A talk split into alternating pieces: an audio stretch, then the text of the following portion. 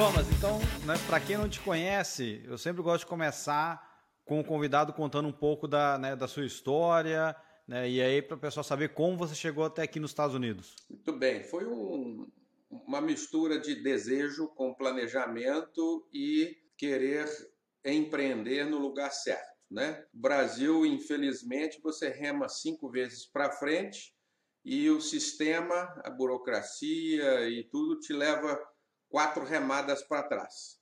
E aqui não, aqui você dá três remadas e vai embora. Né? Então, quando eu percebi isso, eu planejei essa vinda no âmbito familiar e de empresas também para a expansão dos nossos negócios. Né? Eu mantive todos os negócios no Brasil funcionando, crescendo. É, hoje nós temos aí perto de 200 funcionários no Brasil. São três empresas no Brasil e duas aqui nos Estados Unidos. E nos Estados Unidos está desde quando? Vim em 2016, fevereiro de 2016. Vamos fazer agora sete anos. E aí você já tinha as empresas no Brasil? Por quanto tempo você estava empreendendo no Brasil antes de vir para cá? Eram 25 anos aí empreendendo no Brasil com a empresa principal, que é a Tecnofink. Né? Tecnofink é a empresa que é como se fosse a mãe de, de, de tudo. Mas eu comecei a empreender mesmo, uma história até pitoresca aí que a gente pode contar um pouco mais para frente. Eu comecei a empreender mesmo com 9 anos de idade. Vamos contar agora. Então, com nove anos de idade, minha mãe fazia é, cerâmicas. Eu achei bacana e peguei, coloquei isso na mochila e comecei a vender pela, pela vizinhança. Vendi tudo, deu certo. Depois eu não tinha mais cerâmica para vender. Aí tinha sempre lá em casa, meu pai tomava aquelas, aquelas, aqueles potes de Nescafé, café solúvel. Então tinha muito pote de vidro lá em casa. Eu peguei e enchi esses potes de vidro com ração de cachorro, que era o que mais tinha lá também, dos, dos cachorros que tinham em casa, e saí na redondeza vendendo também. Eu não sei se por ser uma criança, né, as pessoas ficaram é, com achando bonitinho alguma coisa, mas vendi tudo também. E depois acabei montando minha primeira empresa oficial, entre aspas, mas durou só um dia. Foi de quê?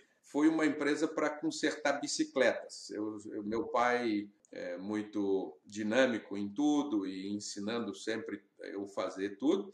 Então eu tive é, é, escola para ter habilidades e eu sempre consertei a minha bicicleta. E os vizinhos sempre vinham pedir para que eu os ajudasse a consertar as bicicletas. Aí eu falei, ah, não, vou montar uma empresa para consertar a bicicleta. Então fiz um um, um, um, quadro grande, concertas e bicicletas, tocar campainha aqui, botei na do lado de fora da, da porta de entrada da casa da minha mãe e é, consertei duas bicicletas naquele primeiro dia, mas à noite chegou o meu cunhado, que estava cursando Direito na Universidade Católica, viu aquilo ali e falou assim, não, você não pode fazer isso, seu pai vai ser multado, você tem que ter uma empresa, que não sei o quê, que pá.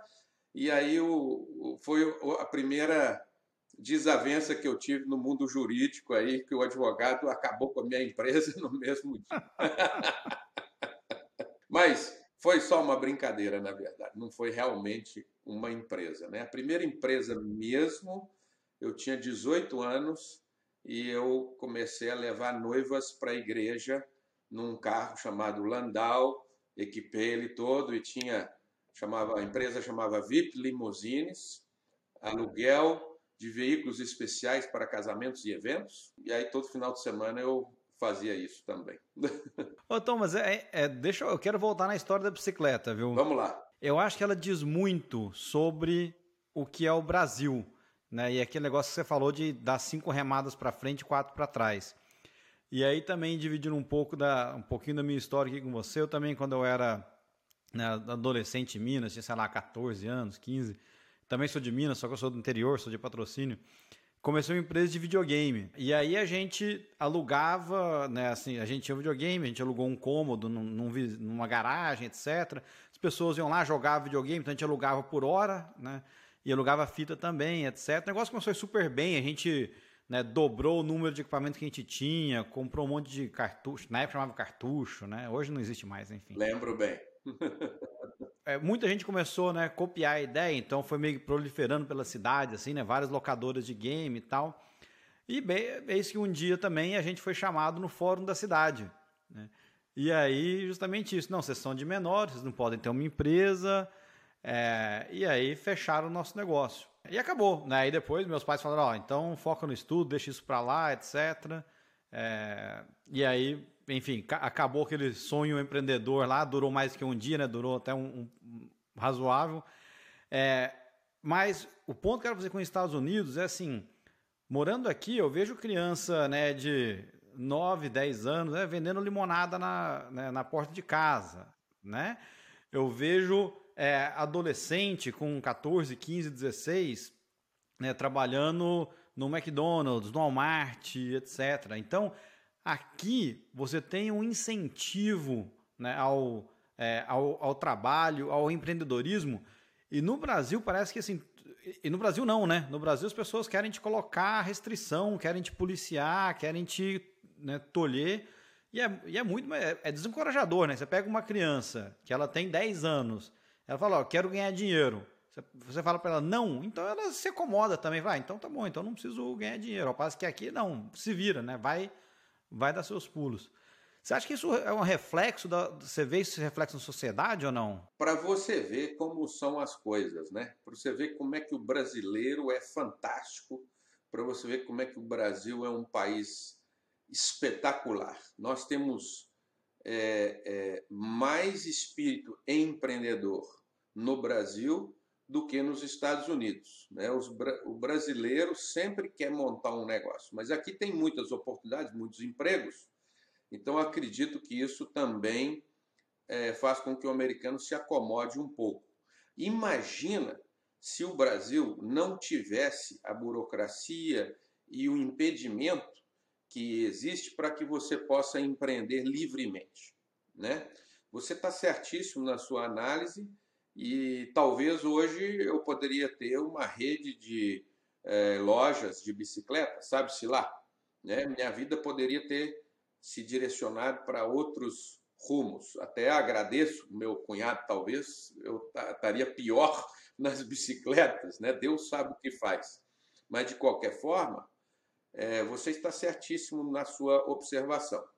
O Brasil, ele é, infelizmente não encoraja para que você se torne um empreendedor mirim. Aqui não. Aqui é, é igual você falou, é muito comum você ver é, pessoas nas esquinas aí, de, principalmente dentro de condomínios, no final de semana, vendendo limonada por 50 centavos e aquele dinheiro é da criança. O pai fica sentado numa cadeira atrás. Eu mesmo já fiz isso na esquina da minha casa. Minha filha, é, de na época 10 anos, é, é, resolveu começar a costurar.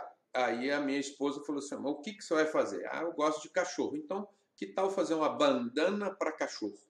Então ela inventou ou copiou de algum lugar, não sei, uma bandana que você passa a coleira por dentro da bandana e a bandana fica então preso na coleira para o cachorro ter ali uma bandana. Então ela costurou isso, ela mesma fez umas 50 unidades aí, tinha preços distintos, pequeno, cachorro pequeno, médio, grande, aquela coisa.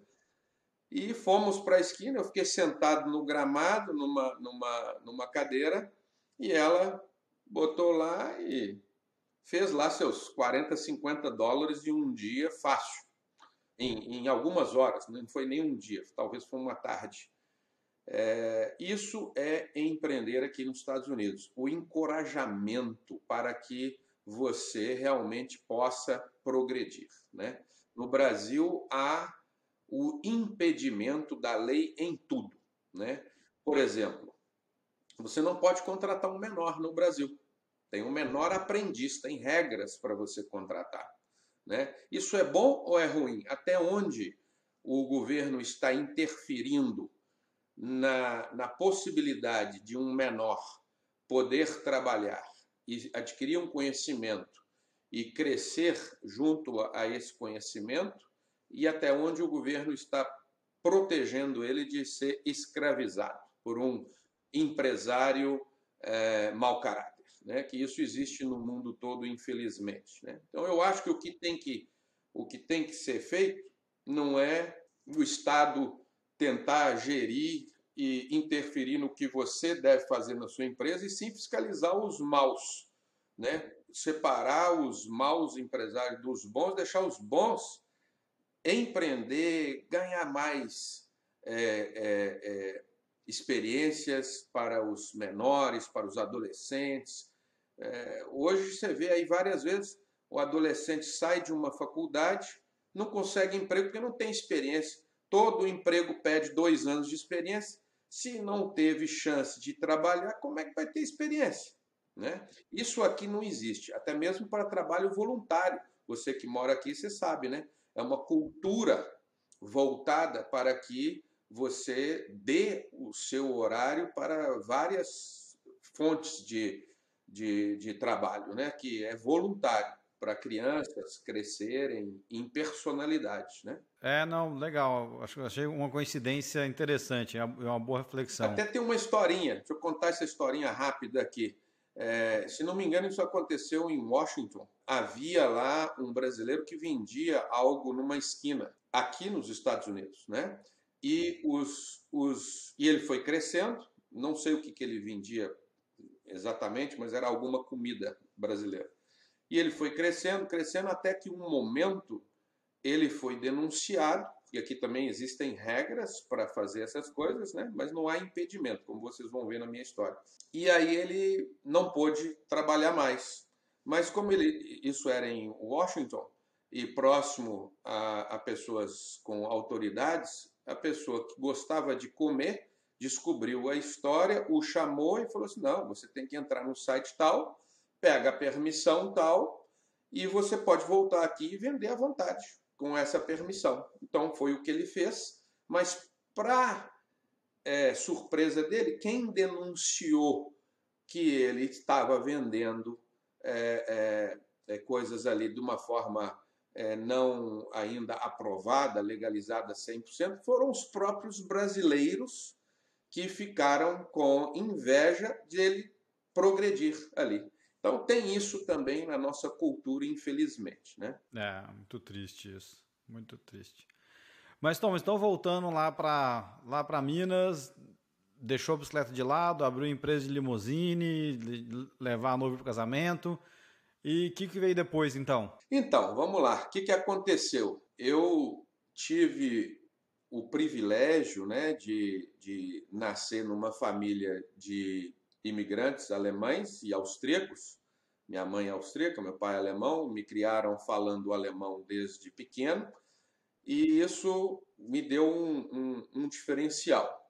Quando fui convidado para trabalhar numa empresa que eu nunca tinha trabalhado na área de vendas, mas a pessoa percebeu que eu tinha algum tipo de é, dom e me convidou para ser vendedor. Por único exclusivamente eu saiba falar alemão, porque era uma empresa alemã que estava vindo para Minas Gerais e precisava de um vendedor que soubesse falar, ler, escrever alemão. Aí foi o início. Eu comecei a trabalhar nessa empresa, essa empresa até de, do irmão da minha mãe, né, uma empresa chamada Ritz Comercial. Ele realmente não acreditava no Thomas ser a pessoa certa, mas o alemão era o que ele podia precisar e ter ali naquele momento.